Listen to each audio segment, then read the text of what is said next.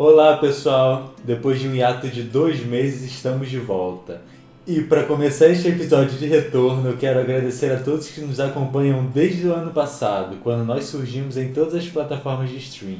Mas vamos direto ao assunto, antes que o Paulo surte, porque esse episódio é todo do Paulo, tá bom, gente? Eu tô aqui só pra fazer um complemento, alguma coisa. Esse é o episódio que ele mais queria gravar. e eu sou o César, e sou telenoveleiro do seu podcast sobre televisão e novela. Finalmente, galera! Hoje está indo ao ar o primeiro capítulo inédito de Amor de Mãe, pós-pandemia. A gente está esperando por isso ó, há muito tempo. Esse momento é meu. Veio aí até que enfim, gente. Veio aí, finalmente. Infelizmente a novela teve que ser encurtada. Mas vamos ver o que a Manuela Dias e o Villamarim fizeram para manter a originalidade desta obra que surgiu na dramaturgia causando tantas críticas positivas lá em 2019. E Amor de Mãe estreou em novembro de 2019, substituindo a, a Dona do Pedaço com uma premissa completamente diferente da, da antecessora, né? Que é sustentado por um humor bem pastelão, com uma mocinha burra, assim. É uma novela esquecível, gente. Desculpa quem gosta de Valse Carrasco, e a gente gosta dele no horário das seis. No horário das nove ele não funciona. Tanto é que a gente nem fez podcast sobre essa novela. Não teve como. Sim, não teve como, não, não tinha necessidade de fazer. Não precisava. E a Amor de Mãe, ela chegou, ela chegou com, com muitas promessas e com um marketing muito grande em cima das chamadas. É, é, era uma, uma, foi uma comoção muito grande, foi uma nova muito esperada, grande estreia de Manuela Dias no horário nobre. Porque ela já vinha de, de duas séries é, muito bem sucedidas, que era Justiça e Ligações Perigosas. E as duas foram dirigidas pelo Villamarim, que agora ele é diretor de dramaturgia da Rede Globo. Finalmente vencemos. Sim, eles estão no luxo, homens estão no luxo.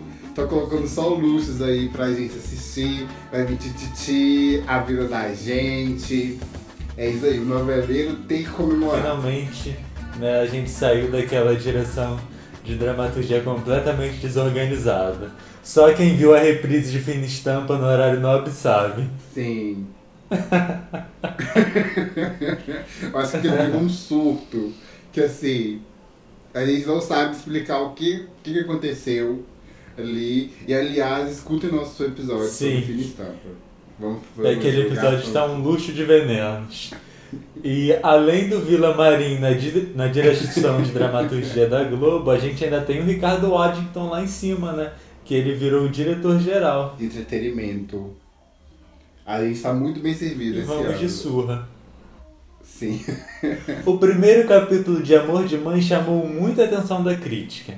O diretor da novela usou e abusou dos tais planos e sequências, recurso muito utilizado nas séries, e a autora abandonou os recursos primeira e segunda fase. Gente, eu gostei muito dessa situação aí, porque eu acho. Eu acho não, porque aqui a gente não trabalha com achismo, a gente trabalha com realidade. A realidade é que os recursos primeira e segunda fase são recursos muito cansativos, são recursos que tem que ficar ali no, nos anos 2000 até novela dos anos 2000, ok utilizar. São recursos que, que vêm sendo utilizados desde o início da dramaturgia. É muito cansativo. A Manuela Dias ela abandonou esses dois recursos, apostando em flashbacks ágeis para o desenrolar da trama.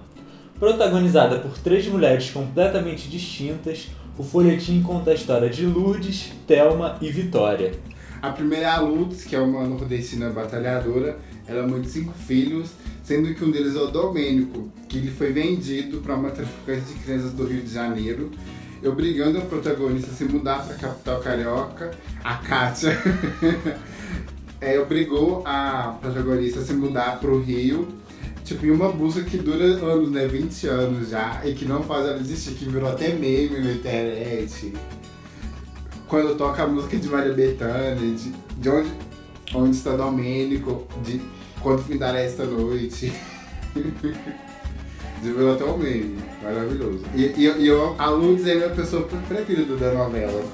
Eu adoro ela. A cena dela bêbada com a Lisa é pra mim tá no meu top 5 de melhores cenas de toda a novela. Sirva a gin tônica bem gelada. Sim. A, a Lídia nos representa sempre com uma, uma tacinha de gin tônica na mão. Qualquer problema, uma gin tônica. É tudo. Parabéns, Lídia. A segunda protagonista, Thelma, é dona de um restaurante português e mãe de Danilo.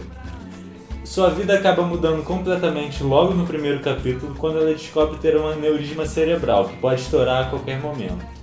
A microempresária decide esconder o segredo do filho para poupá-lo. Amor de Mãe é o seguinte, são focados em três mães. A Thelma é a mãe psicótica, a mãe neurótica que fica em cima do filho o tempo inteiro. Né? Ela abraça o Danilo de tal forma, ela deixa de viver por conta do filho. Essa é a Thelma. Ela foi uma personagem, todas as três na verdade, elas foram moldadas, sofreram muitas modificações durante a trama. Mas a Thelma eu acho que foi a que sofreu mais modificações. Ela, ela sempre apresentou desvios de caráter, porque no momento que ela furou a camisinha do Danilo e da Camila, para que a Camila engravidasse, aquilo ali para mim já foi um desvio de caráter muito grande da pessoa. Né? Aquilo ali foi um, uma coisa horrível. Né? Então eu não acho que a Thelma ela tenha virado vilã do nada, igual muita gente diz, ah, a Thelma virou vilã. Não, ela foi sendo construída. Foi sendo construída aos poucos, a neurose dela foi crescendo. Por último, e não menos importante, a gente tem a Vitória, que é a personagem da Thais Araújo, que ela é uma advogada que ela, ela abdicou da vida familiar para sua carreira. Porém, tipo, ela não esconde de ninguém que ela queria ser mãe, que, que o que faltava para a vida dela era, era ser mãe. Ela vivia um casamento infeliz, tudo mais, e fez tudo para engravidar. E acabou que ela, que ela não engravidava, né?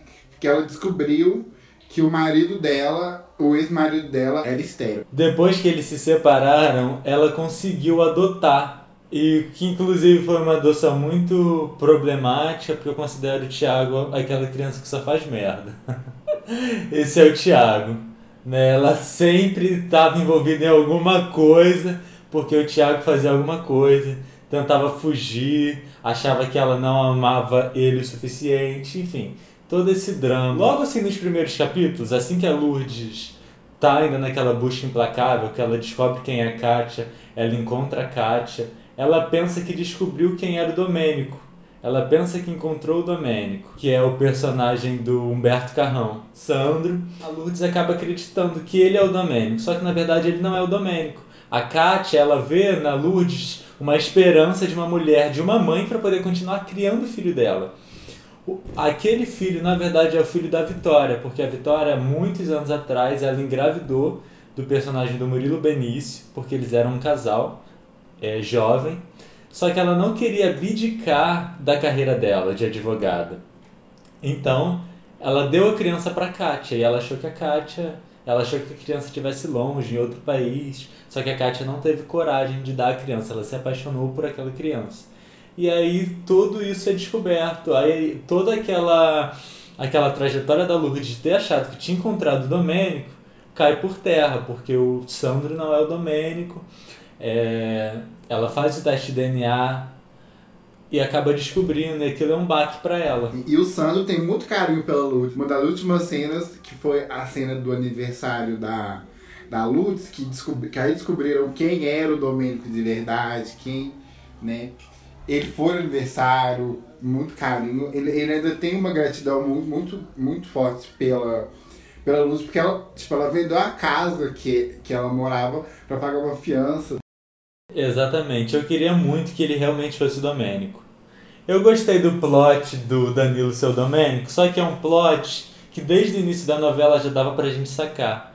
Dava pra, é, a Manuela Dias, ela dava assim umas é, sempre tinha plano sequência do Danilo depois que a Lourdes falava sobre o Domênico. Sempre quando tinha algo envolvendo o Domênico, cortava da Lourdes pro Danilo. Era sempre isso que acontecia. Então aparecia a Thelma. Ela sempre deixou isso muito implícito. E também é, toda essa situação do plot principal ser resolvido logo nas primeiras semanas, a gente sabe que não é assim que funciona na dramaturgia. Então o Sandro não poderia ser o Domênico. Mas eu queria que fosse, seria uma coisa assim bem diferente. Sim, e talvez seria até interessante um plot, um plot tão importante ser resolvido no começo. Tipo, como seria a novela se esse plot do, da Charles Domênico tivesse sido resolvido no começo? Talvez seria interessante, interessante de, de, de, de se pensar. Tendo mais acertos do que erros, o folhetim veio com a premissa de contar histórias que acontecem no nosso cotidiano. Essa questão aí eu achei muito parecida, eu comentava com um amigo meu que os personagens de Amor de Mãe eu achava eles um pouco parecidos com os personagens do Maneco, por ter essa coisa assim do cotidiano, essa crônica diária. Claro que tem uma diferença, né? A crônica diária que a Manuela Dias conta é uma crônica realmente diária. Não que do Maneco não seja, mas do Maneco é uma crônica diária da elite. Era, né? Uma crônica diária elitista.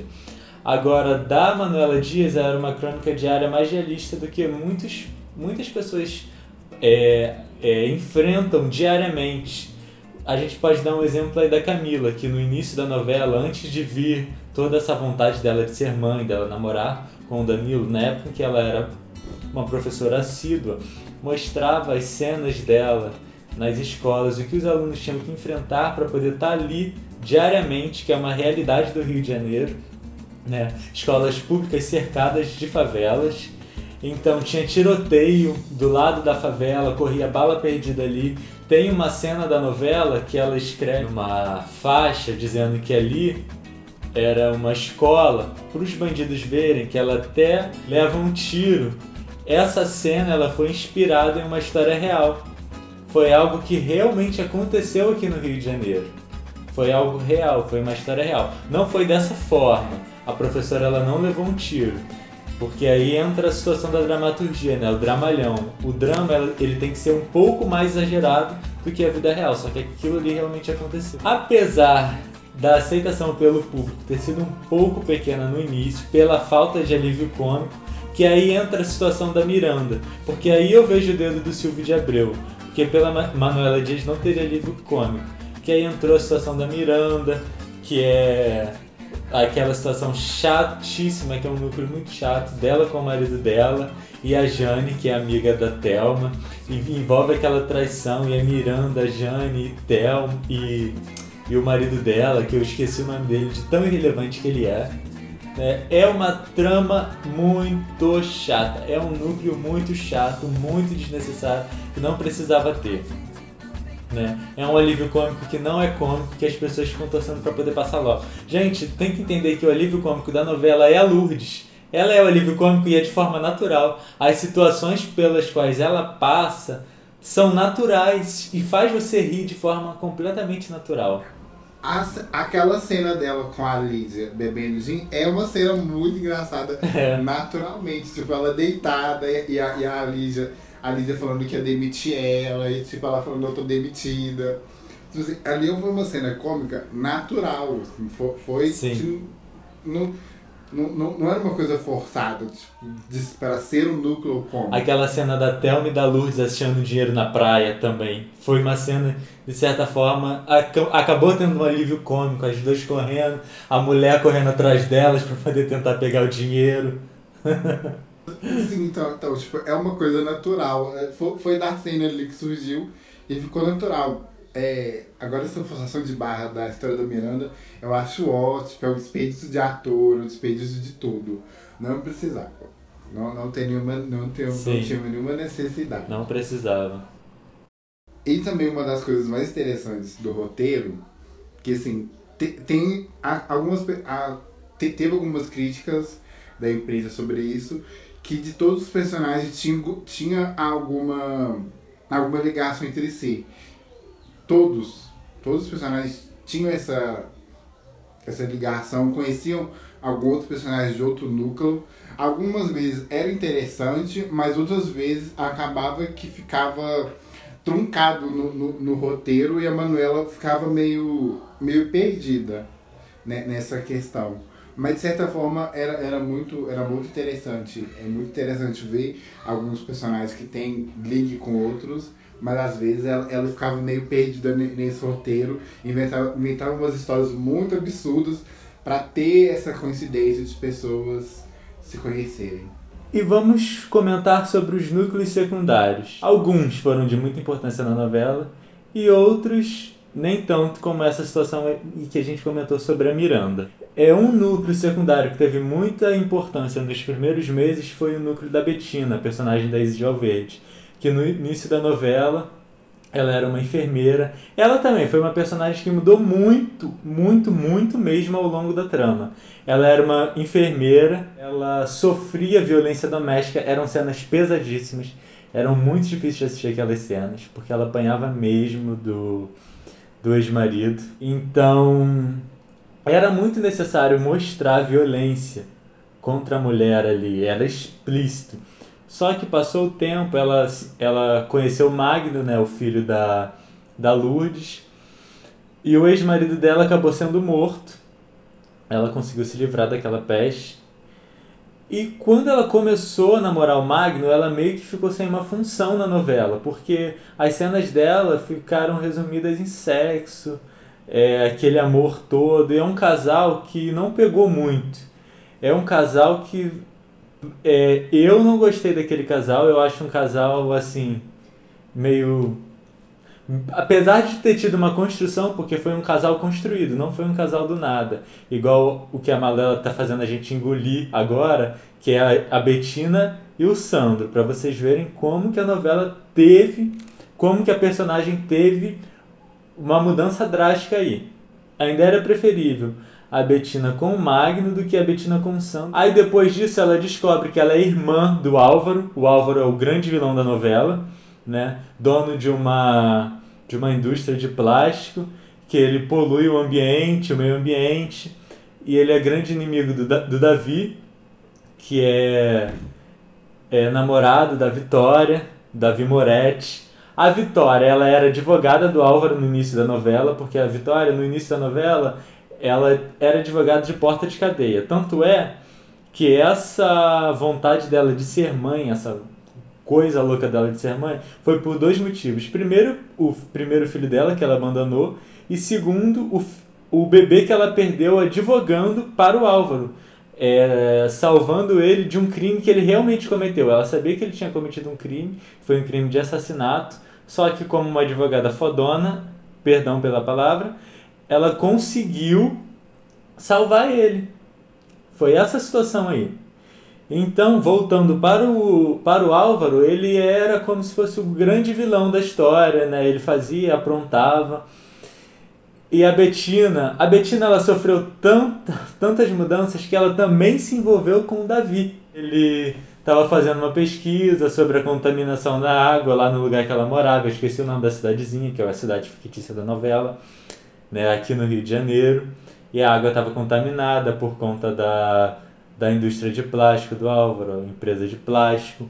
E ele começou a fazer testes, ele começou, ele se colocou em risco, ele começou a tomar aquela água, ele fez como se fosse um vlog no YouTube tomando aquela água para poder mostrar como o estado dele estava ficando. E a Betina, como enfermeira, estava ali para poder registrar tudo, para poder fazer exames, essas coisas. Aí depois que essa parte passou, ela se envolveu com o Sandro. Não me perguntem como isso aconteceu, porque eu não lembro. Né? De tão esquecível que, que é esse casal, Sandro e Bettina. Apesar de achar o Magno chato, porque eu não gosto do ator particularmente. Esse ator aí, que eu não vou citar o nome, ele se resume no Dalton Chupetinha, lá de Avenida Brasil. Adalto, sei lá, eu não lembro o nome dele, de tão imemorável que ele é. É uma, é, é uma pena que, que a Bettina tenha, tenha tido essa reviravolta e tudo mais. Porque era uma personagem com potencial bom, a história da violência doméstica era importante e estava sendo tratada de uma forma é, de uma forma bacana, de uma forma séria, como tem que ser. Séria até demais. As, as cenas, como o Paulo falou, as cenas de, dela apanhando eram muito fortes, davam um gatilho muito forte. E assim, é uma é pena que a personagem virou 360 graus. E é uma pena pra isso também, que a Isa é uma, é uma atriz muito talentosa. Ela é uma das, minha, uma das minhas atrizes favoritas dessa, dessa nova geração. É uma pena que, que a personagem tenha virado que virou. E que, que esse casal chato também com o Magno, casal chato com o Sandro. Ela podia ficar sozinha, sem ninguém, bem melhor. Ela tá tranquila sem, sem nenhum dos dois. A Manuela se perdeu aí com alguns personagens. A Betina ela se perdeu com o, o próprio Davi também, que eu acho, eu acho Davi um personagem insuportável. Meu Deus, que cara chato. Nossa, gente. Não. eu tenho uma raiva. Eu tinha uma raiva quando ele aparecia. E olha que é o Vladimir, que é um dos atores que eu mais gosto. Mas assim, eu tenho uma raiva tão grande dele, do Davi, que ficava, gente, que às vezes eu torcia pro Álvaro matar ele, dar um fim nele. Tipo, aí tira esse personagem chato daqui. Tipo, ele, ele deixava de ver a filha dele pra fazer outras coisas. Tipo, meu filho, pelo amor de Deus, acorda pra sua vida, sabe? Aí sem, sem paciência pro Davi, gente. Esse personagem mais chato da novela inteira. Uma coisa que eu tenho para elogiar, né, antes de criticar, porque eu também quero criticar a Estela, que é uma personagem também completamente poderia ser descartada numa boa, que a Estela é amante do Álvaro. Ela é péssima. O que, o que eu tenho para elogiar é o seguinte: só com a com a Miranda não, que a Manuela fica empurrando esse núcleo cômico aí de qualquer jeito, de goela abaixo na gente.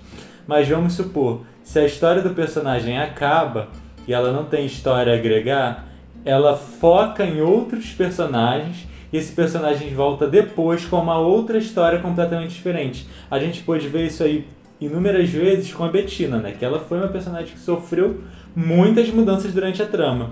Só que, por exemplo, quando ela ficou sem história, a Manuela Dias não ficava colocando cenas dela completamente desnecessárias. Tem autor que faz isso. O personagem ele já não tá ali mais agregando nada e o autor ele fica forçando fica ali jogando na trama, fazendo aparecer sem função nenhuma. Ela só fez isso com a Miranda e o marido dela, porque tinha que ter a porcaria do alívio cômico. Eu fico até revoltado com esse núcleo, que é um núcleo muito ruim. O César sabe que eu sou fã de Amor de Mãe, mas não tem como passar pano por essa situação aí.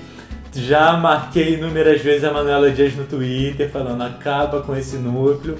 Acaba. a Estela também é uma personagem que eu acho péssima. Ela, tipo assim, ela tá vivendo na história completamente aleatória, ela não tem uma história própria.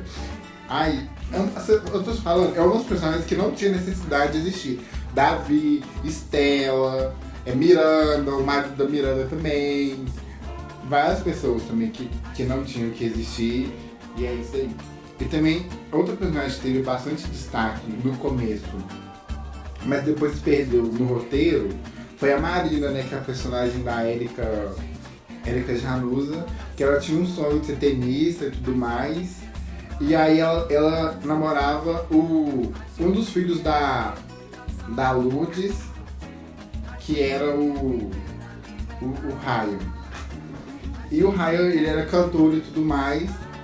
E, e nisso a Marina, ela tenista, ela conseguiu uma, uma vaga para jogar tênis fora do Brasil, né? E nisso o, o Ryan fez uma pressão psicológica para ela, para ela não ir.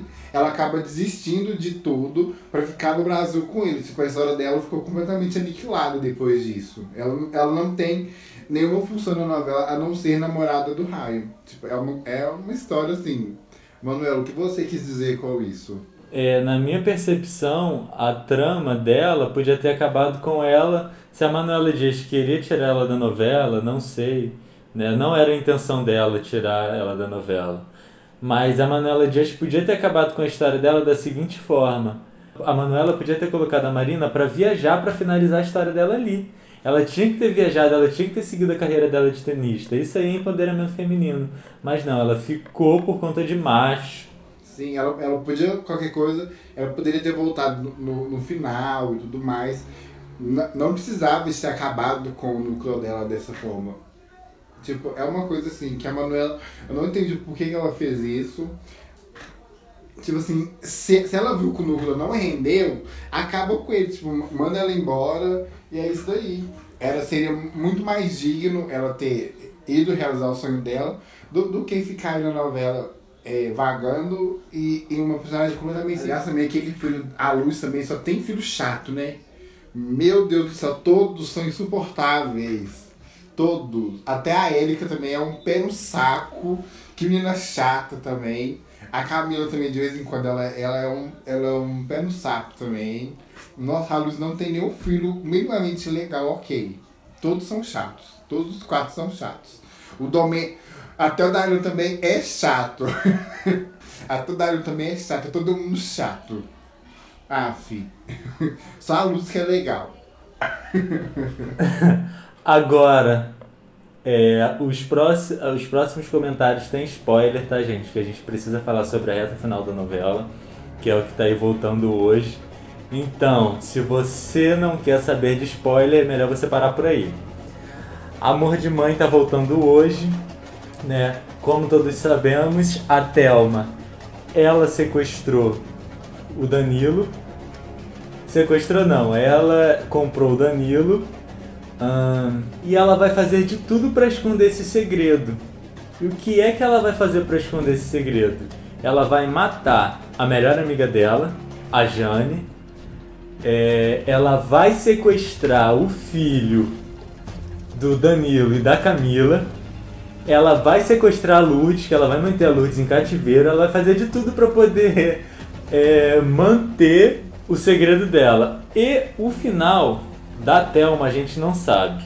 O, o que eu li foi o seguinte: parece que vão ter dois. Foram gravados três finais diferentes. Parece que foram gravados três finais diferentes. O primeiro final é a Thelma acaba presa.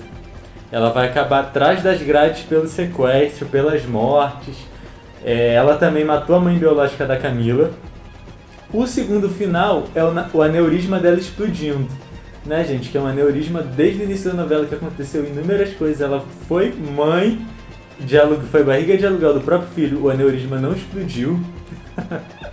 Isso aí é uma falha muito grave que eu também acho da história. Eu acho aí uma falha grave. Porque que aneurisma é esse, Manuela Dias? Não dá para entender essa situação aí. Não é, tipo, ninguém lembrou mais. então, esses são os finais que a gente já pode dar adiantado sobre a Thelma. A novela é muito boa, veio com uma premissa muito boa, melhor do que a novela antecessora. Tem muitas coisas boas aí, tem coisas a melhorar, tem coisas que poderiam não ter acontecido. Mas tá aí, eu continuo pagando pau para amor de mãe. Vamos ver como que vai ser o desenvolvimento até o final. Eu gostei que apesar de o início não ter agradado na audiência, o Silvio de Abreu não meteu o bedelho. Claro que meteu em relação a esse alívio cômico aí da, da Miranda, né? Isso daí a gente vê claramente que ele meteu o bedelho nisso aí. Mas em relação às outras tramas, não foi interferido. Nós também tem a questão que a primeira novela é, da Manuela no horário nobre acaba querendo é uma, é uma responsabilidade muito grande. É, é um horário muito visado. Então, obviamente, teve defeitos, teve coisas que, que não. Na, nas próximas novela, na, novelas ela vai, ela vai ajustando, vai, vai, vai melhorando as coisas. Então, mas para uma primeira novela assim, foi, o saldo foi muito mais positivo do que negativo. Então é isso, gente. Amor de Mãe tá aí. O capítulo inédito está voltando hoje. Assistam. E a gente quer adiantar algumas novidades. Nós iremos vir com quadros de entretenimento e séries. Apenas aguardem. vem aí, hein? Acho que vem aí. E vai vir episódios de Salve se puder, tá bom? Episódio vai ser meu. Tititi. Vai ter episódio de Tititi, a vida da gente. Aí a gente vai falar de Big Brother também. Então, bem muita coisa boa. Exatamente. Vamos falar sobre Cidade Invisível, que foi uma série que movimentou muito aí nos últimos no último mês.